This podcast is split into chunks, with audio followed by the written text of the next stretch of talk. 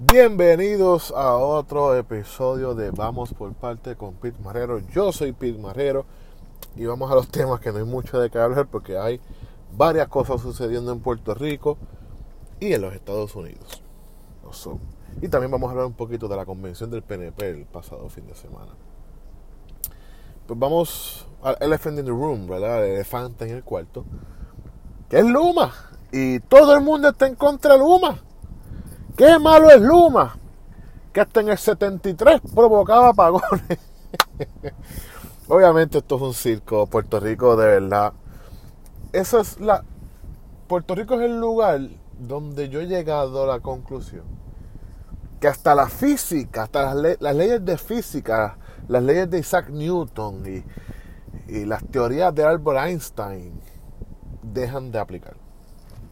Porque Puerto Rico nada funciona, aparentemente. Luma Energy, ¿verdad? Para los que no saben, se establece en Puerto Rico, es un consorcio entre tres corporaciones de energía. Y el matrimonio de esas tres corporaciones da nacimiento a lo que es Luma Energy Puerto Rico. Luma Energy coge un contrato de un poco más de 1.500 millones de dólares a 15 años que recoge los huesos y la putrefacción de lo que era el sistema de, de, transmisión y distribución de energía en Puerto Rico, que no servía antes y un año luego de que Luma Energy eh, se estableciera como operador de la, de la putrefacción del sistema, de un sistema muerto, podrido, mal manejado, quebrado, no funciona Luma. Fair enough.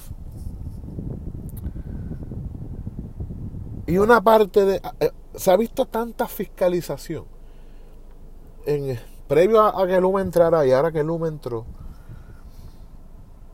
que una parte de mí, yo he vivido en Puerto Rico 30 años, desde que nací en el 1992, una parte de mí dice, coño, si por los últimos 30 años de mi existencia, yo no puedo hablar de los años anteriores, pero desde el 92 hasta hoy que yo estoy grabando, ese mismo grado de fiscalización hubiera existido. No tan solo hacia la corporación de la autoridad, la autoridad de energía eléctrica, sino también hacia la clase política y a la administración ejecutiva de prepago, ¿verdad? O la autoridad, no hubiéramos, Luma no hubiera existido.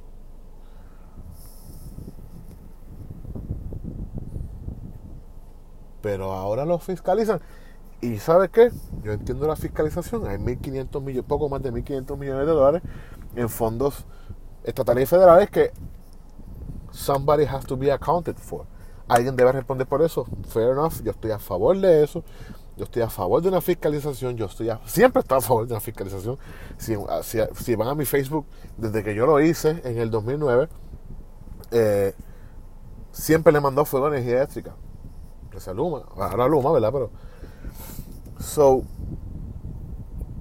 en toda la cobertura, nadie ha hecho un contexto histórico de por qué estamos aquí. ¿Por qué existe Luma?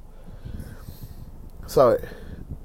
Por lo menos yo tengo edad suficiente para acordarme que, ok, yo, cuando estaba en la universidad, yo, yo, era estudiante presencial, luego empecé a trabajar, me fui nocturno y luego me fui completamente online para terminar mi bachillerato, pues porque estaba trabajando, hacía otras cosas, estaba en campañas políticas, ayudaba en, a muchísimos candidatos, so, mi tiempo era limitado, so, yo estudiaba online. Y yo recuerdo en varias ocasiones, y esto no fue hace, eso fue hace pocos años, estamos hablando del 2013-2014,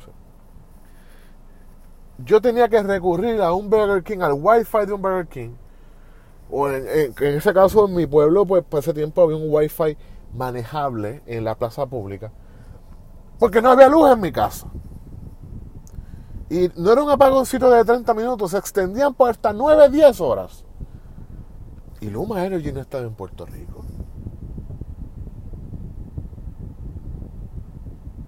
También.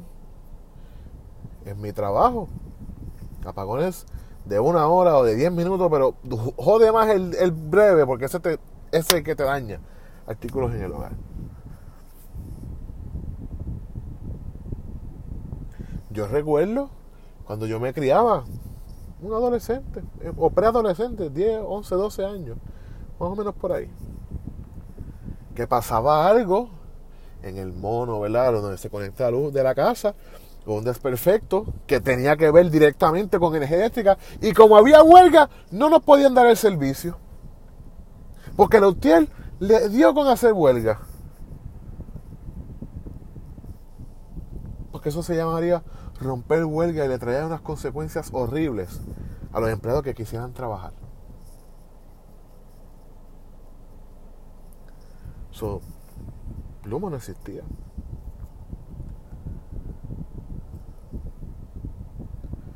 También yo tengo memoria suficiente para acordarme que siempre cercano a las elecciones en Puerto Rico, la UTIEL estaba huelga y paraba las técnicas y provocaba unos tapones cabrones. ¿Ah? por lo menos en la avenida de Hostos, en Ponce. Y hay aquel de que no tocara bocina y los apoyara porque le gritaban. Yo tengo memoria suficiente. Apenas tengo 30 años y yo me acuerdo de eso. Luma no estaba en Puerto Rico para ese entonces.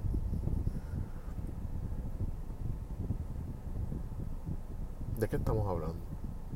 También tengo memoria suficiente cuando yo estuve casi siete meses sin luz, siete meses sin luz, cuando toda mi urbanización, luego de María, tuvo luz en el segundo mes post María, toda mi urbanización. Mi calle, que viven cuatro. Es una extensión en una calle sin salida de cuatro casas. Tres de, dos de ellas viven personas envejecientes, una de ellas, matrimonio joven, trabajador, en mi caso yo vivo también, soy joven y trabajo. No tuvimos luz por siete meses y medio aproximadamente, porque no podían poner un cable para hacer conexión. Y luego vino Duke Energy. Y se tomó 25 minutos en, restablecerme la luz. Luego de 7 meses se redujeron a 25 minutos. Y unos gringos colorados, como les llaman ellos, en 25 minutos hicieron el trabajo que 7 meses, 7 meses, no pudo hacer autoridad de energía eléctrica. Y Luma no estaba en Puerto Rico para ese entonces.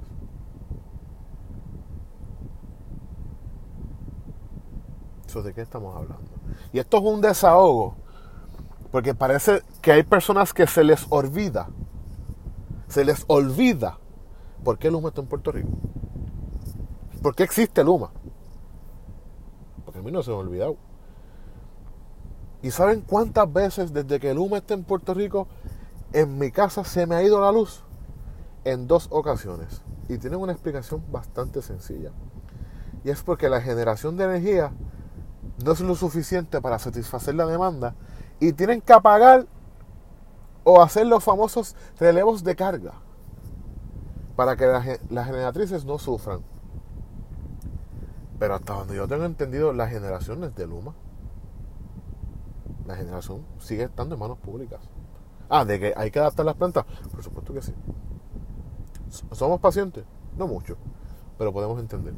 Pero en dos ocasiones se me ha ido la luz con cosas no relacionadas a Luma, sino problemas de generación. Pero en todo eso, por lo menos hasta donde yo tengo entendido, ni en mi casa, ni en mi urbanización, ni cerca de mi urbanización, se ha ido la luz a nadie. Ah, de que hay otros lugares que sí, que hay un daño, es cierto. Y que Luma no lo ha atendido, es cierto. Y que tienen que atenderlo, es cierto. Y Luma tiene que hacer su trabajo. Pero el problema que tiene Luma es que tienen un esquema de relaciones públicas que no funciona. Y mientras más nos acerquemos a la época electoral, Y tengan presente que la época electoral oficial empieza en enero 1 del 2024. Pero ya estamos en campaña. El, próximo año, o sea, luego de junio del 2023, esto es campaña por ahí para abajo porque se radica en diciembre. Y cuando llegue el 2024, a Dios que lo ha confesado. Y todo político que condena a Luma va a ganar adeptos, pero no los adeptos que se supone. Porque ya esto se polarizó, como usualmente pasa en Puerto Rico. Que ahora es si tú eres de derecha, estás con Luma, porque supuestamente a ti no se te va la luz. Y si eres de izquierda, estás con Luma, pero eres de izquierda del proletariado, que las manos eh, de los ciudadanos gobiernen en energía eléctrica, que bla, bla, bla, las estupideces de izquierdistas, bla, bla, Marx, Karl Marx, Karl Marx, bla, bla, bla, bla, bla, bla, Karl Marx.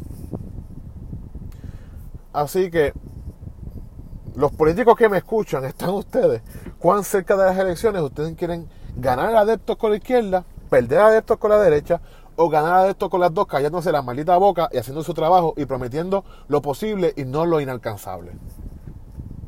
Eso es bien sencillo. Pero Luma tiene problemitas. Y Luma llegó para quedarse. Porque, y vamos a hablar de la protesta, que es bien interesante. Hubo una el jueves y otra el sábado. La protesta de Luma fue un fracaso. Y seguirá siendo un fracaso y les voy a explicar por qué. Aquí quieren compararlo mucho con Enrique Renuncia, el verano del 19. Yo grabé un podcast sobre ese tema en específico. Les exhorto que vayan y lo busquen. Pero hay una, una diferencia bien grande y se las voy a explicar. En el verano del 19, todas las fuerzas políticas, laborales, civiles, ¿verdad? Y los personas particulares, los medios, todo el mundo tenía, el, propio PNP, todo el mundo tenía una misión, sacar a Ricky. Esa era la única misión. no había otra cosa que no fuera eso. PNP, PPD, PIP, lo que en ese entonces era un movimiento que se estaba cocinando para Victoria Ciudadana, lo que eventualmente se convirtió en Dignidad. Eliezer Molina, andaba por ahí, Jorge Rodríguez andaba por allí, que ahora ILE, Instituto de Libertad Económica de Puerto Rico. Todo el mundo andaba por allí. Y el mensaje era uno. Ricky renuncia. Ahí no se mezcló que si la cosa, ahí no se mezcló que si Marx, que si el proletariado, que si la burguesía, que si arriba los de abajo y abajo los de arriba. Ahí no se mezcló nada, era Ricky renuncia. Ahora, en esto de Luma, está para el carajo Luma, Bien Luis y renuncia, abajo los corruptos, fuera los gringos, eh, para el carajo la gentrificación, que es un parque pasivo en el condado. Están mezclando tantos temas y obviamente polarizan, porque vienen con un discurso que no es el de Ricky Renuncia. no hay un PNP en esta tierra que le haga caso a lo que ustedes están haciendo por la sencilla y única razón que están mezclando los temas. No van a recibir apoyo. La, convocatoria allí que hizo René, que hizo Cani García, no sé si otro se, se unió, fue un fracaso. Porque sencillamente no hay un villano a quien culpar. Están culpando a Luma, pero se les olvida, mis amigos, que cuál es la alternativa de Luma. Volver a lo mismo. Volver a lo que yo le expliqué en los minutos previos a este, a este discurso. Volver a eso. Volver a, que la UTIER paraliza labores cuando le salía de los cojones. ¿ah? Volver a la dejadez. Volver, al máximo de 500 llamadas y, la, la, llamada 501 no entra, no entra y no entra y punto. Porque yo viví eso. Ahora tú llamas a Luma, se tarda un poco, pero te contestan. Antes no. Tienes que seguir llamando y pedirle a Dios que cayera entre las primeras 500 personas. Tampoco hay una compañía, porque en Puerto Rico se dedicaron por años a aplastar cualquier intento de, competencia en energía, pues no hay una alternativa. No, no existe una alternativa en Puerto Rico porque por décadas hicieron lo imposible porque no, para que no hubiera nadie que trabajara asuntos energéticos. Pues ahí tienes, hermano, llegó Luma, monopoliza el mercado y no hay una respuesta aceptable que no sea volver a los mismos ineficientes del pasado. No lo hay. Pues, ¿cuál es la protesta? Claro, las cuotas, los accesos de los alcaldes que politiqueaban en, las regiones técnicas o ya fueran, eh, ¿verdad?, las comerciales. Y eso, pues, mi hermano, eso es una etapa que ya se acabó. Y tienen que aprender a dejar ir. Luma lleva un poco más de un año. Vamos a ver. Vamos a ver. Se van a empezar unos proyectos de FEMA para el grid. Sobre 10 mil millones de dólares hay sobre eso. Y la Junta y la jueza Swing están del lado del, de Luma, hermano. So, van a tener que bregar. Van a tener que bregar. Préstamos estudiantiles. Joe Biden nos estamos acercando a las midterm elections. So, Joe Biden sacó su bolígrafo y dijo todo lo que vamos a hacer.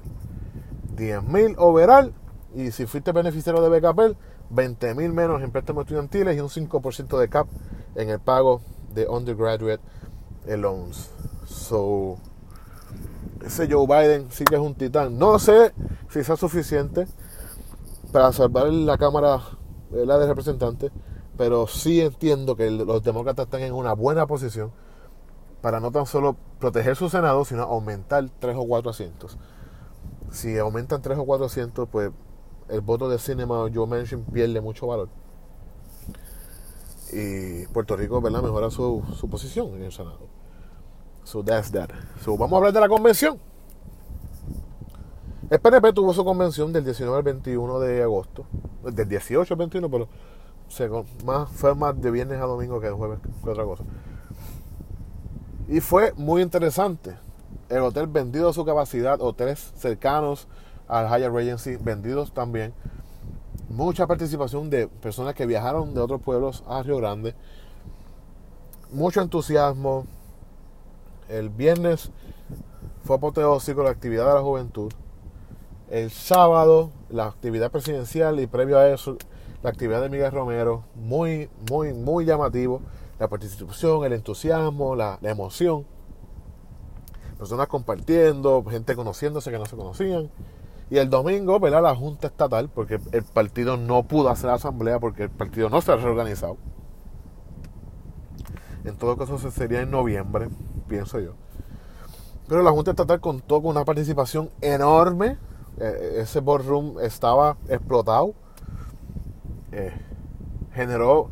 Cuando ustedes ven a la oposición del PNP decir que son unos desconsiderados, que no tienen empatía, que cómo celebran, cuando ustedes ven esa reacción, es porque se preocupan de, del organizado que esté el PNP a pesar de todo lo que ha pasado. Porque si hubiera sido un fracaso, obviamente esa oposición estuviera celebrando y diciendo que mira, que estamos nosotros adelante, porque no fue nadie allí. Pero como vieron lo que hay allí, es Río Grande lejos, lejos, porque es un lugar es casi, casi la punta de Río Grande. Ven lo que hay, ven el entusiasmo, ven la participación, ven la convocatoria, ven los aspirantes. Y obviamente pues les genera preocupación, ¿no? Porque si eso es, un, eso es una, una, convención a dos años de las elecciones, mientras nos acercamos a ese momento, pues, la cosa va a subir de tono, ¿no? obviamente Ricardo Rosselló va a estar bien involucrado en el proceso electoral en Puerto Rico. ¿Cómo él lo va a hacer? No tengo ni idea. Pero sí, él estará bien metido de lleno, ya sea en su rol como delegado, en su rol como expresidente del PNP, en su rol de, influir en la decisión política electoral. So, hay que estar bien pendiente de eso. So, vamos a dejarlo aquí. Vamos suavecito. Feliz inicio de semana. Dale like, dale share, suscríbete a Spotify. comparte este contenido con las personas que no conozcas y sí conoces. Y nada, nos vemos la próxima semana. Esto es otro Vamos por parte con Pete Marrero. Chao.